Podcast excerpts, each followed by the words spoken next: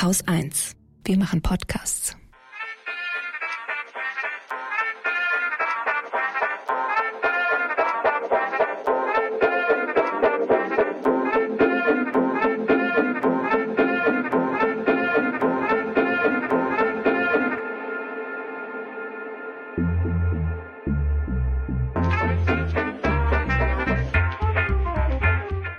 Herzlich willkommen zum Lila Podcast. Ich bin Lena Sindermann.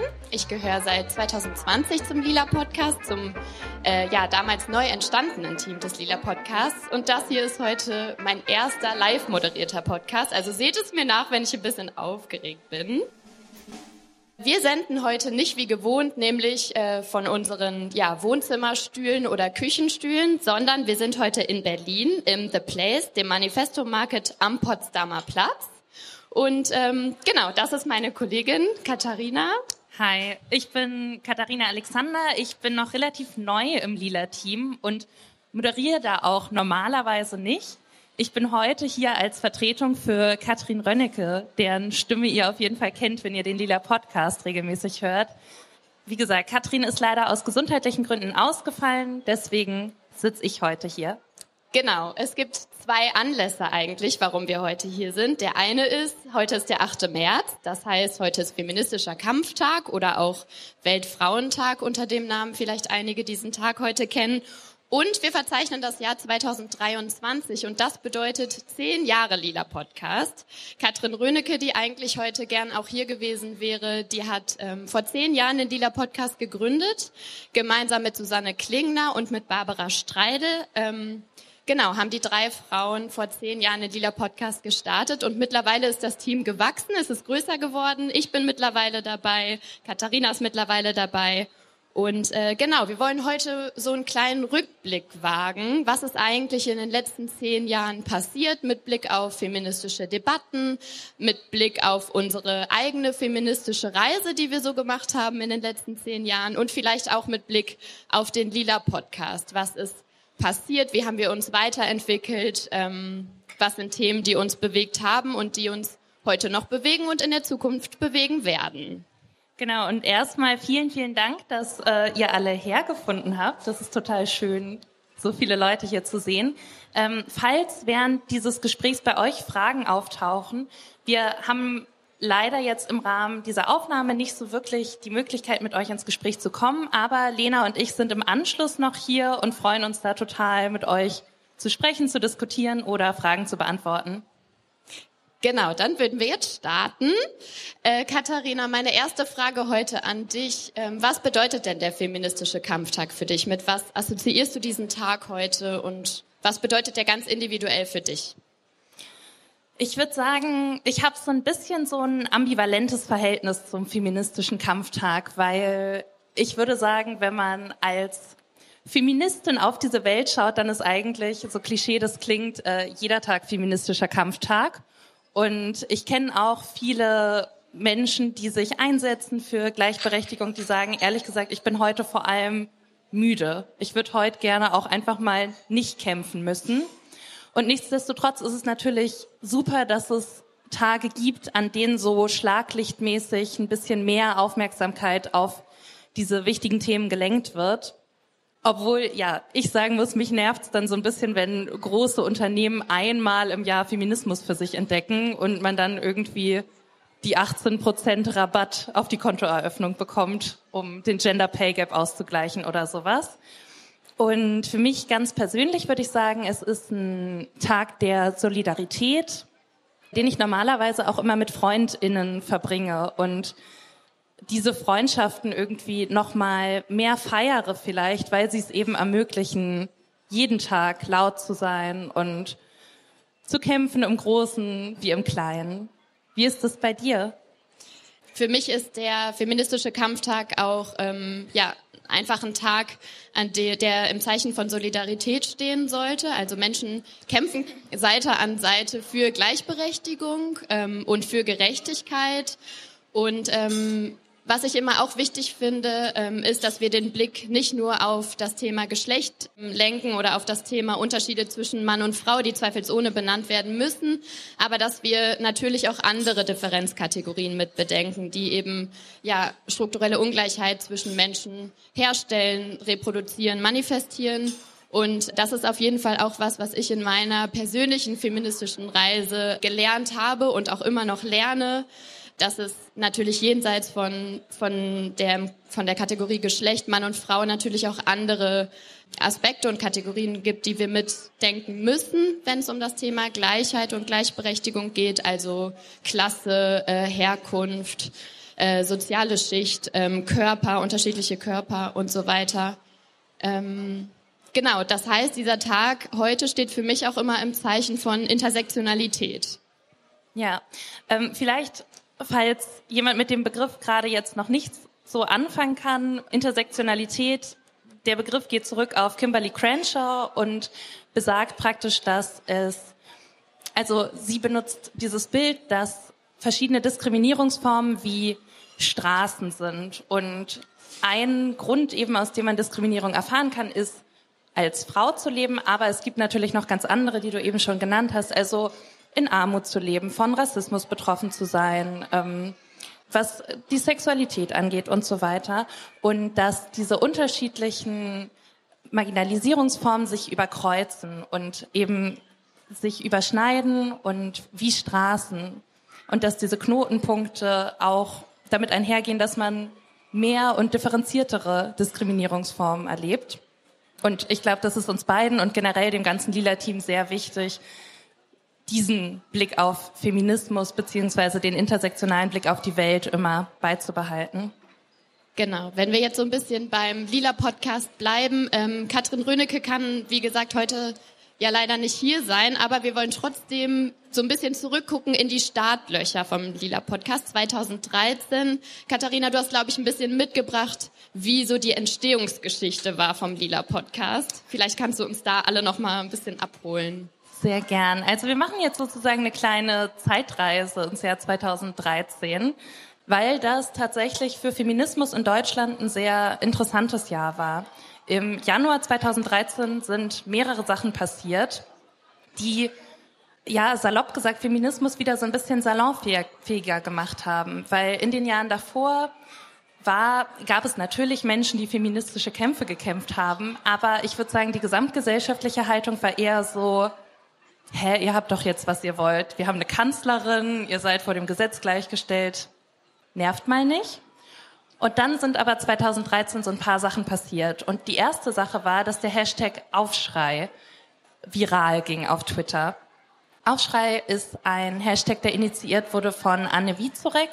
Und zwar nachdem sie auf Twitter verschiedene ähm, Schilderungen von Sexismus, gelesen hat, wo also Twitter-Userinnen ihre Erfahrung geteilt haben. Und sie hat dann daraufhin initiiert, lasst uns doch einen Hashtag dafür nutzen, um diese Erfahrung sichtbar zu machen. Und innerhalb von einer Woche haben fast 60.000 Menschen diesen Hashtag benutzt. Das ging damals dann durch alle großen Talkshows und Medien. Und zeitgleich ist ein Artikel im Stern erschienen von Laura Himmelreich, ähm, in dem sie darüber schreibt, wie sie den FDP-Politiker Rainer Brüderle begleitet hat, der in dem Jahr Spitzenkandidat für die FDP war. Also es war ähm, Jahr der Bundestagswahl. Und sie schildert dann anzügliche Kommentare von ihm.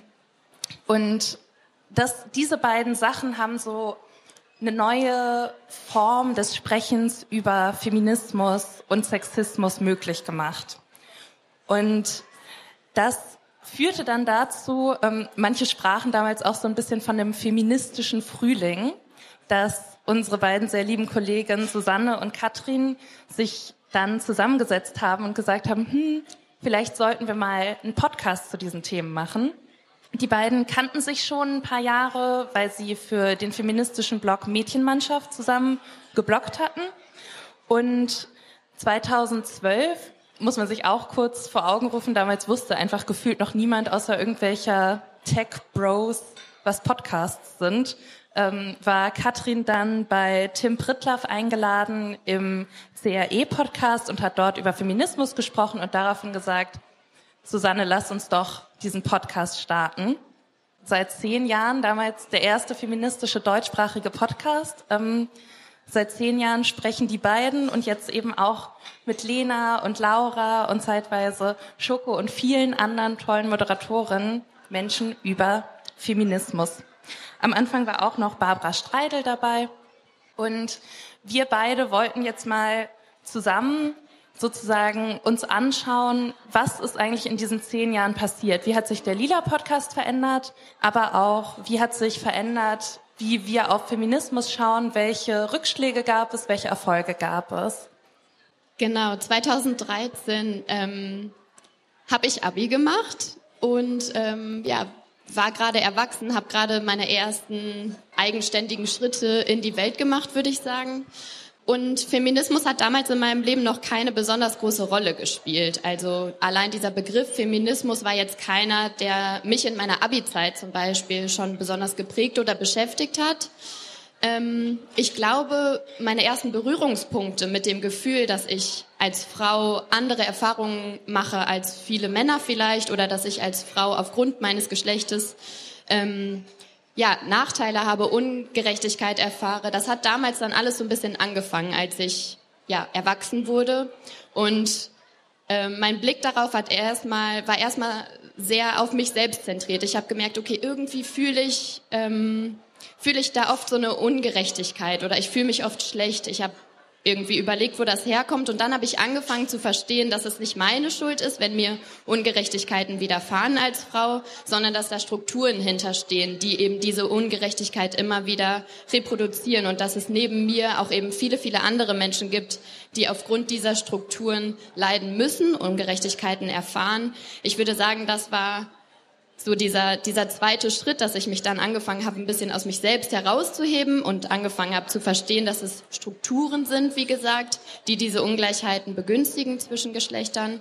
Und dann habe ich in einem dritten Schritt nach, ja, schon einer jahrelangen Auseinandersetzung eben auch verstanden, dass es darüber hinaus eben noch viel mehr gibt, das man in den Blick nehmen muss, dass man, ähm, dass es eben weitere Differenzkategorien gibt, ähm, haben wir auch gerade schon benannt, wie ähm, ja, soziale Herkunft, Klasse, ähm, Körper und so weiter, die man eben auch mitbedenken muss, wenn man über Ungerechtigkeiten spricht oder wenn man versucht, feministische Debatten voranzubringen und anzustoßen. Das war so ein bisschen ähm, ja, vielleicht so meine feministische Reise. Wie gesagt, 2013 habe ich persönlich auch von dem Hashtag Aufschrei gar nicht so viel mitbekommen. Der Hashtag, dem bin ich erst später begegnet über meine heutige Mitbewohnerin tatsächlich, die ein paar Jahre später über den Hashtag ihre eigene Geschichte mit sexualisierter Gewalt hat ähm, auf ähm, Instagram war das damals, glaube ich, geteilt hat.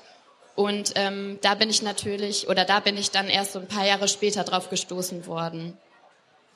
Und vielleicht können wir an dieser Stelle nochmal drüber sprechen, wie du denn dann eigentlich zum Lila Podcast kamst.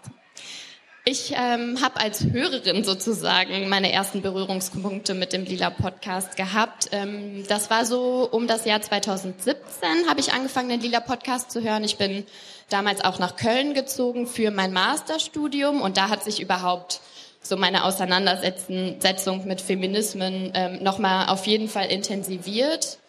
Ähm, und weil ich eben angefangen habe, mich für das Thema zu interessieren, habe ich angefangen, den Lila Podcast zu hören. Und der Lila Podcast war auf jeden Fall für mich persönlich auch prägend in äh, ja oder oder hat mich sehr begleitet als Hörerin auf meiner feministischen Reise. Ich habe dann ähm, Namen wie Margarete Stokowski im Podcast zum Beispiel wiedergehört. Ähm, Barbara und äh, Susanne haben im Podcast über Judith Butler gesprochen, die mir im Studium auch begegnet ist, eben als Autorin oder ähm, haben über ähm, Simone de Beauvoir gesprochen, von der ich eben auch was gelesen hatte im Studium und das fand ich ganz ähm, interessant und ähm, fand ich total cool damals, dass ähm, ich mich sozusagen nicht nur wissenschaftlich dann mit diesen Themen aufgrund meines Studiums auseinandersetzen konnte, sondern dass es so ein popkulturelles Format gab wie den Lila Podcast, dem ich einfach zuhören, zuhören konnte und äh, die diese Themen noch mal so ein bisschen anders aufgebrochen haben.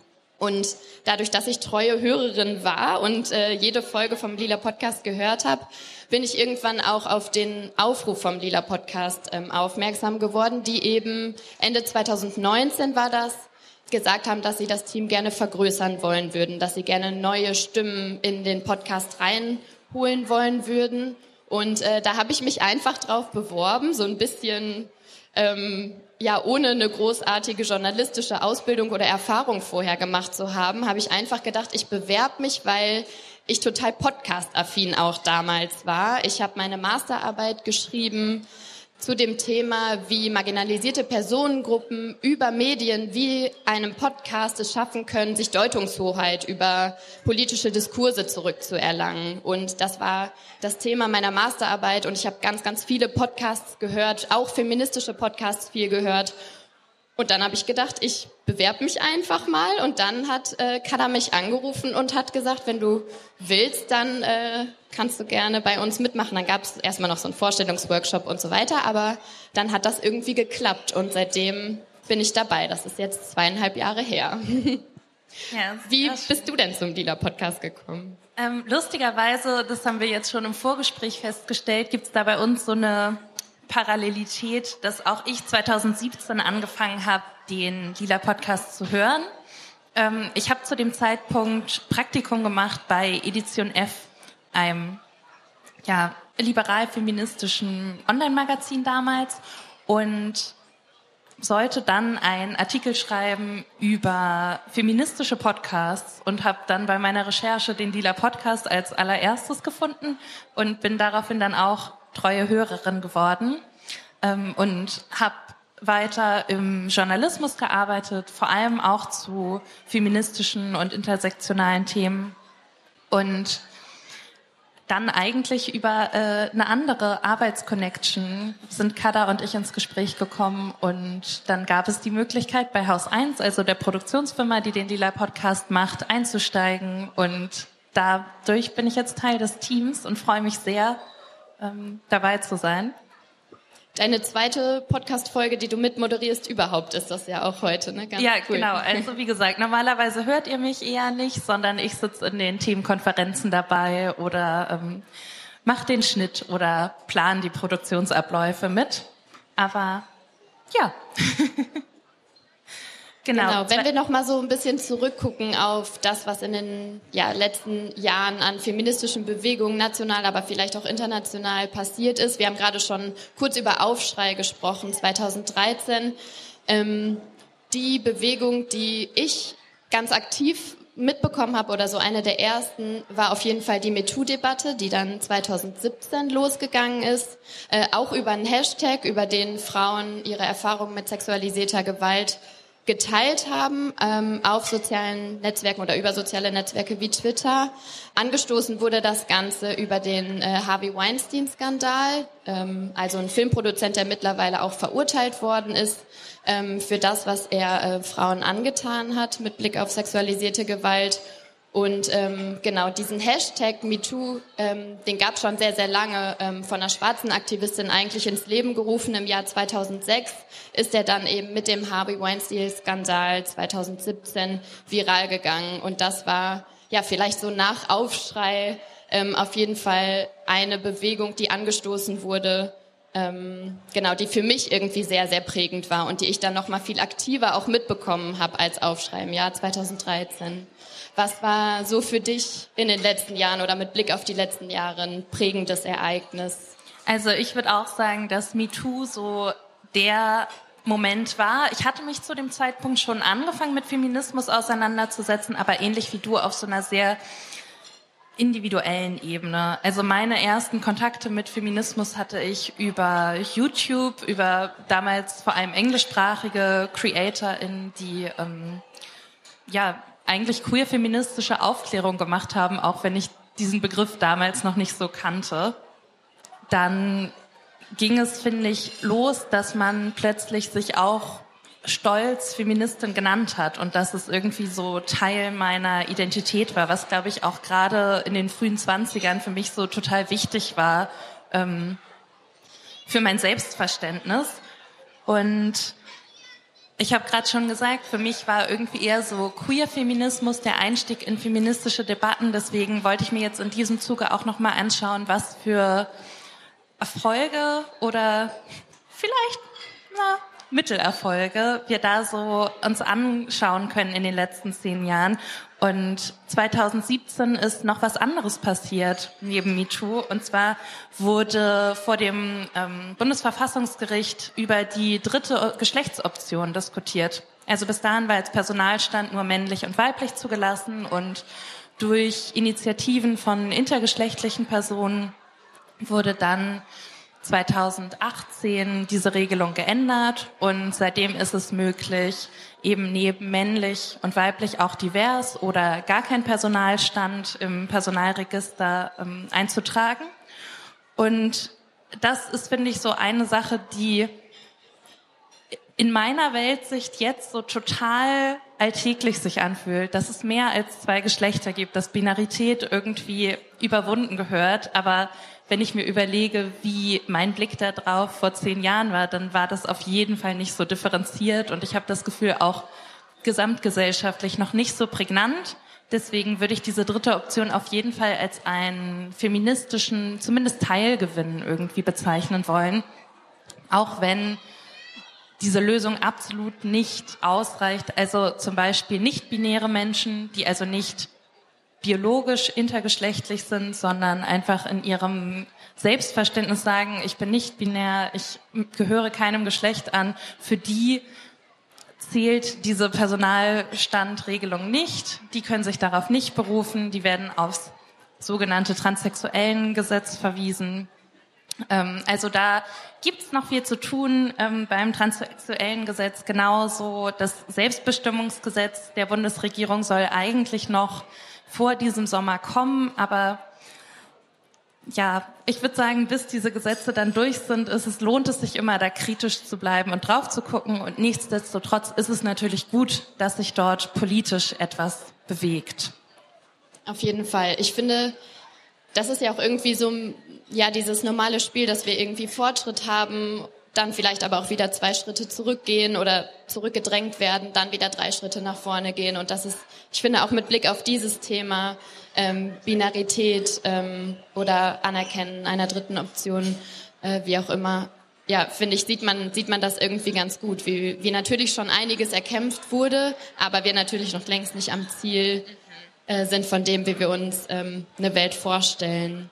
Ähm, mit Blick auf so aktuelle Geschehnisse gibt es auf jeden Fall auch noch ein Thema, ähm, das mich persönlich auch immer wieder umtreibt und auch schon seit vielen Jahren beschäftigt. Das ist das Thema Iran beziehungsweise die Proteste im Iran. Ähm, ich habe 2019 auch für den Lila Podcast mit äh, Goline Atay sprechen dürfen über ihr damals erschienenes Buch Iran, die Freiheit ist weiblich. Und da beschreibt sie sehr, sehr eindrücklich, wie ähm, Feministinnen und Aktivistinnen im Iran schon seit sehr vielen Jahren äh, für ihre Rechte kämpfen. Äh, das fand ich unheimlich eindrücklich, dieses Buch. Es gab 2017 oder 2018 auch die sogenannten ähm, White Wednesday Proteste im Iran, ähm, mit denen sagt man, hat, hat es so ein bisschen angefangen, dass Frauen das Kopftuch abgenommen haben, angefangen haben zu protestieren. Ähm, das ist natürlich was, was sich bis heute zieht, was wir heute auch wieder ganz aktuell sehen. Ähm, gestern ist das Buch von, äh, das neue Buch von Gilda Sahebi erschienen. Ähm, das heißt, unser Schwert ist Liebe, die feministische Revolte im Iran. Und ich habe es schon lesen dürfen. Wir haben auch eine lila Podcast-Folge zu diesem Thema gemacht. Die erscheint morgen schon mal als kleiner äh, Teaser. Und ähm, genau, das, das finde ich ist mit Blick auch auf meine eigene Auseinandersetzung mit feministischen Themen ähm, auch auf jeden Fall ein Teil gewesen, ähm, dass ich so ein bisschen so einen inter, ähm, internationalen Blick auch versucht habe zu entwickeln. Also welche feministischen Bewegungen gibt es eigentlich in anderen Ländern? Was können wir vielleicht auch von Bewegungen in anderen Ländern lernen? Ähm, mit Blick auf Lateinamerika zum Beispiel. Da haben wir auch mal eine Lila-Podcast-Folge zugemacht. Ähm, fand ich total interessant zu sehen, dass ähm, vielen Bewegungen in Lateinamerika oder vielen feministischen Bewegungen in Lateinamerika so eine Kapitalismuskritik schon inhärent ist, die man bei uns ähm, ja manchmal sehr vergeblich sucht, wenn wir ähm, auf Feminismen schauen. Ähm, und das finde ich irgendwie auch ganz spannend, also in diesem Austausch zu bleiben, in einem internationalen Austausch auch zu bleiben ähm, und nicht nur auf sich selbst und auf seine eigenen Privilegien zu schauen, sondern eben auch darauf, was andere Menschen bewegt, was andere Frauen bewegt auf dieser Welt. Ja, absolut. Weil du gerade von Kapitalismuskritik sprachst, an der Stelle ähm, sei auch nochmal das Buch empfohlen. Wir waren doch mal Feministin vom Ausverkauf einer politischen Bewegung. Das ist jetzt auch schon bestimmt acht oder neun Jahre alt und handelt oder setzt sich eben auch sehr kritisch mit diesen oft sehr weißen, sehr liberalen ähm, Feminismen auseinander, die damals, würde ich sagen, also so zwischen 2015 und 2018 vielleicht so ein bisschen populärer worden. Also auch dieser Populärfeminismus, dass ähm, viele, also zum Beispiel, ich denke da an eine Emma Watson oder Beyoncé, dass plötzlich solche Vorbilder sich als Feministin bezeichneten, was, glaube ich, total wichtig war, um diese und die Bewegung auch in Teilen gestärkt hat, aber dass dort die Kritik halt oft nicht tief genug ging und dass es manchmal dann kippte in so ein, okay, wenn wir endlich genug Frauen in den Vorständen von DAX-Unternehmen haben, dann äh, haben wir Sexismus eigentlich abgeschafft. Und wenn alle ein ähm, unter furchtbaren Bedingungen produziertes T-Shirt tragen, auf dem This is what a feminist looks like trägt, dann haben wir das Problem eigentlich gelöst.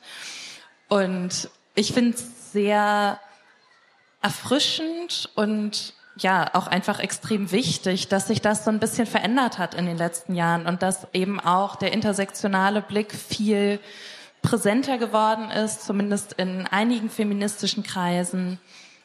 Ich, also wir haben im Vorfeld so ein bisschen überlegt, ähm, ob wir das festmachen können an einem bestimmten Event, an einem Hashtag oder so. Und ich habe den Eindruck, dass es eher eine schleichende Entwicklung war, die zum Beispiel auch sehr stark mit Instagram zusammenhing und dass dort eben Menschen sich den Raum genommen haben, von ihren Erfahrungen zu sprechen und da die Möglichkeit hatten, diese Erfahrung in die Welt reinzutragen und Sichtbarkeit zu schaffen für sich und andere. Und dass das irgendwie meinen Blick auf Feminismen extrem beeinflusst hat.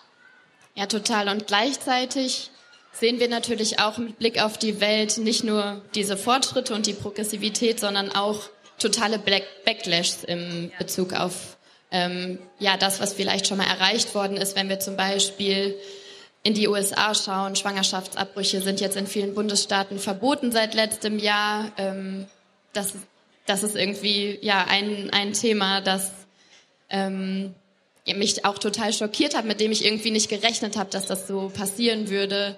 Ähm, und ja, also irgendwie immer noch viel zu tun, egal wo wir hinschauen. Voll. Um noch kurz bei Schwangerschaftsabbrüchen zu bleiben, ich finde, das ist auch so ein gutes Beispiel für die kleinen Schritte, die es irgendwie so vorangeht, wenn man jetzt auf Deutschland schaut. Also 2017 wurde die Gynäkologin Christina Hähnel angeklagt bzw. verurteilt zu einer Geldstrafe, weil sie auf ihrer Website für Schwangerschaftsabbrüche geworben haben soll. Letztendlich hat sie nur darüber informiert, dass sie diese anbietet und wurde dann von einem, man kann schon sagen, extrem rechten Abtreibungsgegner ähm, angezeigt und das ging, weil es damals noch den Paragraph 219a gab, das sogenannte Werbeverbot für Schwangerschaftsabbrüche und das hat es eben Menschen ermöglicht, einfach GynäkologInnen, die lebenswichtige medizinische Eingriffe anbieten, extrem zu gängeln und fertig zu machen. Und Christina Hähnel ist dann bis vor das Bundesverfassungsgericht gezogen, um eine Änderung dieses Paragraphen anzustreben und hat das tatsächlich auch geschafft. Also seit ähm, letztem Jahr, ich meine im Juni, ist 219a raus aus dem Strafgesetzbuch, was echt großartig ist und die Arbeit von vielen GynäkologInnen krass erleichtert. Aber 218 Paragraph 218 steht halt noch im Strafgesetzbuch. Das heißt, Schwangerschaftsabbrüche sind in Deutschland immer noch nicht legal, auch 2023 nicht, sondern sie sind ähm, bedingt straffrei. Also wenn man diese ganzen Beratungsgespräche in Anspruch nimmt, diese Wartefristen und ja, das ist vielleicht dann auch wieder so ein Zeichen von, es gibt noch viel zu tun. Also bevor Schwangerschaftsabbrüche nicht komplett legalisiert wird, äh, legalisiert sind, lohnt es sich auf jeden Fall nicht, sich zurückzulehnen. Ähm, dazu vielleicht auch noch die Zahl, wie gesagt, du hast schon gesagt, es lohnt sich auch immer in die Welt zu schauen. Also die WHO schätzt, dass circa 45 Prozent der weltweiten Schwangerschaftsabbrüche unsichere Schwangerschaftsabbrüche sind. Das heißt, welche, die ohne die korrekte medizinische Betreuung durchgeführt werden. Und das ist eben in der Regel der Fall, wenn sie in Ländern stattfinden, in denen Schwangerschaftsabbrüche kriminalisiert bzw. verboten sind.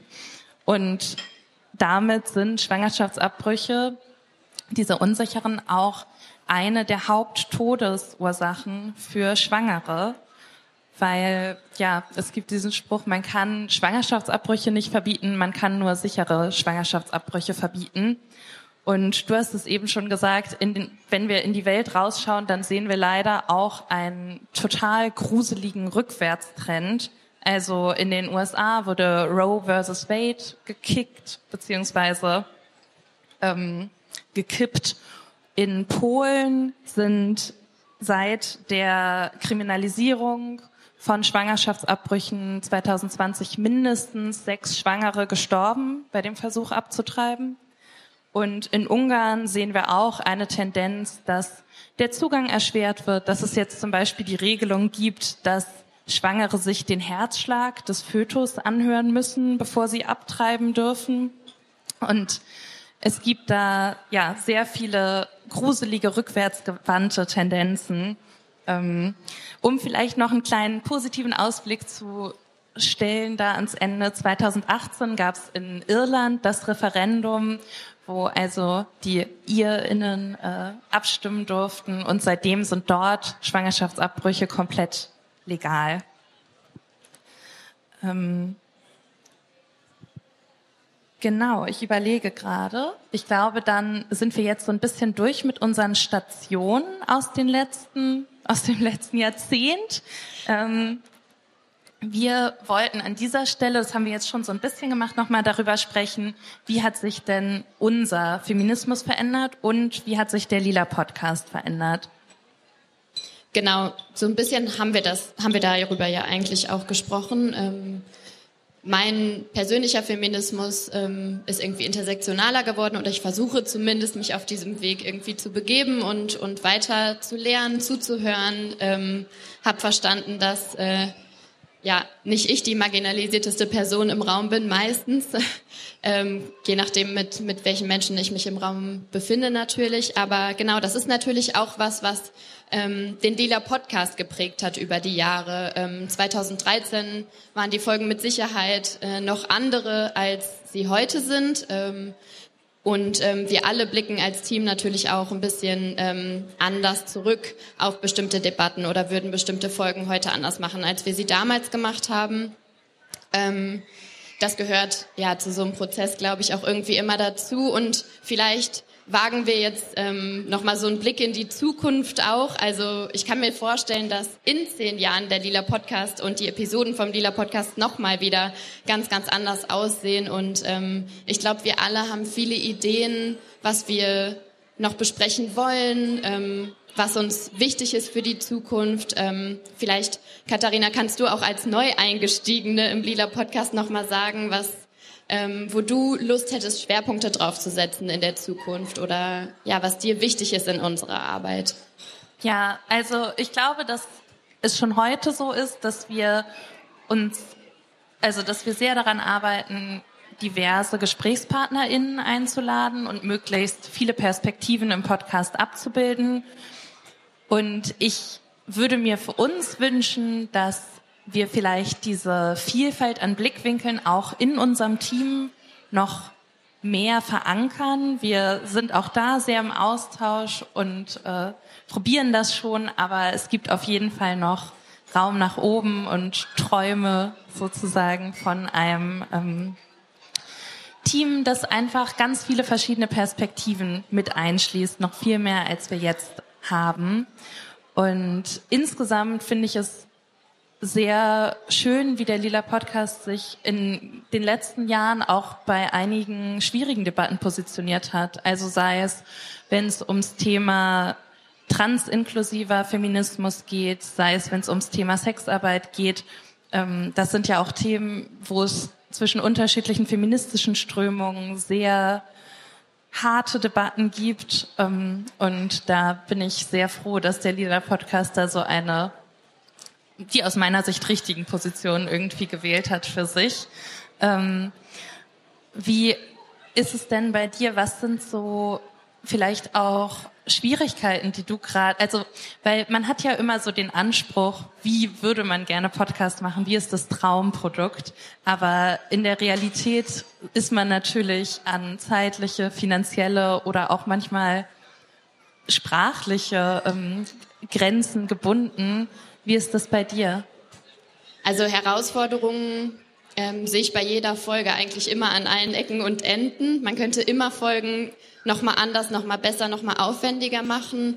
Mm, vielleicht ein Thema, ähm, das mich persönlich irgendwie beschäftigt, ist, dass ich ähm, es schon auf der einen Seite wichtig finde, Unterschiede zwischen Männern und Frauen zu benennen ähm, und auf der anderen Seite eigentlich immer ja auch diese Utopie anstrebe, genau diese Binarität oder genau diese binäre Geschlechterordnung ähm, zu überwinden und ich eigentlich gerne dahin kommen würde, von Menschen grundsätzlich zu sprechen oder eben auch außerhalb dieser zwei Kategorien ähm, zu denken und zum Beispiel Personen, die eben nicht binär sind, mit einzuschließen. Und das finde ich ähm, bei der Konzeptionierung von Folgen häufig eine Herausforderung oder häufig schwer, ähm, ja, diesen Grad irgendwie gut zu wählen. Ähm. Ich finde auch gerade, wenn man eben wissenschaftliche Erkenntnisse mit einschließen will, ist man ja manchmal schon froh, wenn nach Geschlecht unterschieden wird, aber da sind eben diese, die Daten werden einfach in einem komplett binären System erhoben. Ja, genau. Das ist dann zum Beispiel eine ganz konkrete Herausforderung, die uns natürlich bei der Vorbereitung von Folgen dann auch irgendwie immer begleitet ähm, oder umtreibt, ja. Und ich finde auch, also wenn ihr treue HörerInnen seid, dann wisst ihr das vielleicht auch, dass die Folgen ja auch manchmal ein bisschen unterschiedlich gestaltet sind. Also es gibt Interviewfolgen mit einer Person, ein intensives Gespräch. Es gibt manchmal auch Folgen, wo mit mehreren Personen gesprochen wird und wo die Moderatorin dann irgendwie nochmal andere Aspekte beleuchtet im Sinne von das Ganze so ein bisschen aus einer Vogelperspektive vielleicht betrachtet. Und das, da wünsche ich mir manchmal für uns, da sind wir wieder beim Kapitalismus, die Möglichkeit, die Folgen wirklich so ausgestalten zu können, wie wir möchten. Das ist natürlich auch eine Geldfrage. Also wir sind ein kleines Team, eine kleine Firma. Ähm, deswegen, also es gibt auch die Möglichkeit, den Lila Podcast finanziell über Steady oder Patreon oder auch mit zwei Euro über PayPal zu unterstützen. Und es ist wirklich klingt so abgedroschen, aber jeder Euro hilft irgendwo, dass wir zum einen unabhängiger von Anzeigen werden, aber dass wir eben auch uns die Zeit nehmen können, um uns richtig tief rein zu ackern in Themen. Das klingt jetzt schon fast nach Abmoderation, oder? so ein bisschen. Ich weiß okay. nicht, sollen wir mal einen Blick auf die Uhr werfen? Ja, das. Okay, wir würden sonst den Raum nochmal für Fragen öffnen. Wir hatten ähm, vorhin schon abgesprochen, dass hier ja auch so ein, wie so ein Get-Together gleich aussehen kann, ähm, dass ihr vielleicht nochmal auf uns zukommt, wenn ihr Lust habt, nochmal über bestimmte Themen zu sprechen. Ähm, genau, wir sind auf jeden Fall noch hier und ähm, genau, bedanken uns sehr herzlich ähm, für die Einladung und genau, wie gesagt, es gibt die Möglichkeit, uns finanziell zu unterstützen. Schaut auf unserer Homepage vorbei, folgt uns aber auch gerne auf Instagram oder auf Twitter. Und ich wollte noch sagen, also wir sind uns sehr bewusst, dass wir beim Lila Podcast auch noch viel lernen können und dürfen und freuen uns immer total über Austausch. Also meldet euch gerne bei uns. Das könnt ihr zum Beispiel über Instagram machen oder über unsere Website und entweder wenn euch Sachen auffallen oder wenn ihr selber Themen habt, wo ihr findet, da wird nicht genug drüber gesprochen, wenn ihr vielleicht auch selber sagt, Menschen wie ich sitzen irgendwie selten hinter Mikrofon und ich habe da extrem Lust drauf, dann schreibt uns auch. Äh, es gibt immer wieder Möglichkeiten, dass dieses Team so ein bisschen wächst und äh, flexibel neue Menschen aufnimmt. Genau, vielen Dank. Ähm, um halb geht's weiter mit noch einem Musikakt. Und zwar mit äh, Novim, ein, ein ganz toller musikalischer Act aus Berlin. Und dabei wünschen wir euch viel Spaß. Vielen Dank fürs Zuhören.